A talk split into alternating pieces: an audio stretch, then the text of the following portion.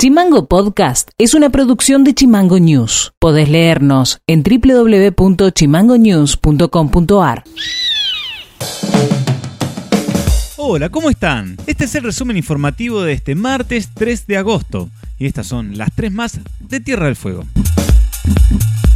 Según informó el semanario Penguin News de las Islas Malvinas, los vínculos aéreos comerciales entre las islas y el continente están suspendidos desde la irrupción de la pandemia y esto ha provocado que muchos residentes tengan un problema de retorno a sus países de orígenes, ya que la dificultad que han encontrado es que se han vencido sus pasaportes. Según se informó, en primera instancia habría unas 20 personas en esta situación. Una de las opciones que se planteó fue que Chile nombrara a un cónsul en Malvinas para aquellos chilenos que están varados actualicen sus documentos, aunque esto no avanzó. Se consideró vuelos alternativos a los de la TAM, pero cualquier otro vuelo comercial o charter a América del Sur precisará de los permisos correspondientes de Argentina, explicaron las autoridades ilegítimas. El gobernador Gustavo Melella participó por videoconferencia del acto encabezado por el presidente Alberto Fernández, en el que se anunció la ampliación del programa Ahora 12 hasta el 31 de enero del 2022. Se amplió la lista de productos y habrá planes de financiación de 24 a 30 cuotas en algunas categorías como línea blanca y electrodomésticos. También se relanzó las modalidades ya existentes de 3, 6, 12 o 18 pagos. En el marco de las medidas de fuerzas por 48 horas del SUTEF, se presentaron dos notas, una a la presidenta de la OSEF y otra a Casa de Gobierno, en reclamo de la presentación a la legislatura del proyecto de ley que modifica la obra social estatal. El secretario general del Sindicato Unificado de Trabajadores de la Educación Fueguina, Horacio Catena, dijo que no se da participación a las dos vocales por activos, haciendo de la obra social una gestión antidemocrática por parte de este gobierno. Noti Audio. Conductor imputado por homicidio culposo en el accidente que derivó en la muerte de Talía Babi y Rodrigo Bárzola Paredes, ocurrido en septiembre del año pasado en la zona de la Plaza Piedrabuena, reconoció esta mañana en el inicio del juicio que esa madrugada conducía a 120 km por hora, que pasó semáforos en rojo y que tenía alcohol en sangre. Así lo explicó uno de los abogados querellantes, Martín Guzmán.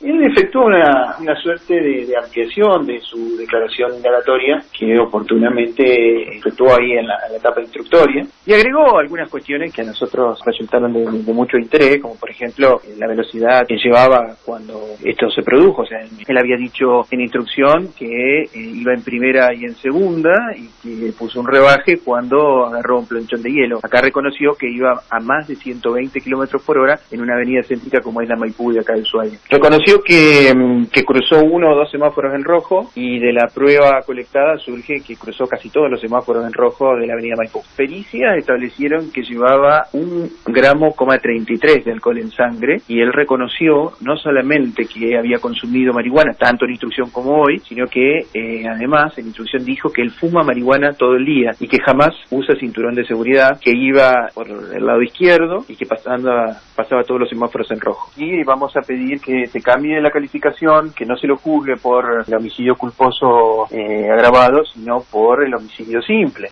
Noti Audio.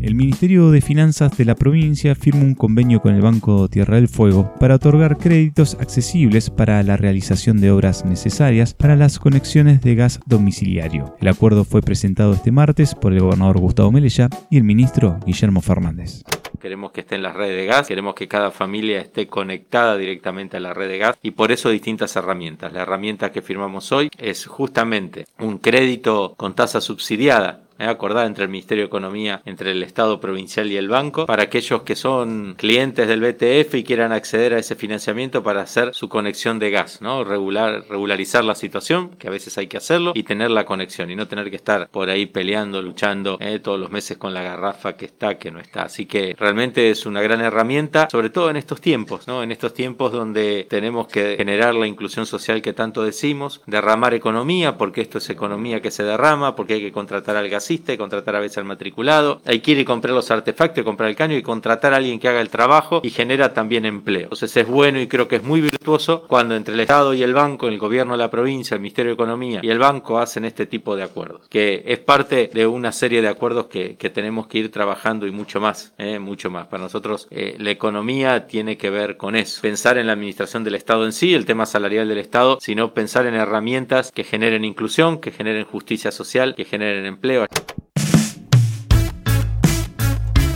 Y esto ha sido todo por hoy. Seguimos en Spotify como Chimango News y escribinos vía WhatsApp al 2901-650666. Dejamos con un tema musical de Lady Gaga y nos reencontramos mañana. Chao. Chimango Podcast. Conducción. Federico García. Diseño y redes sociales. Micaela Orué. Seguinos en Twitter. Seguinos en Facebook como Chimango News. En Instagram como Chimango News OK.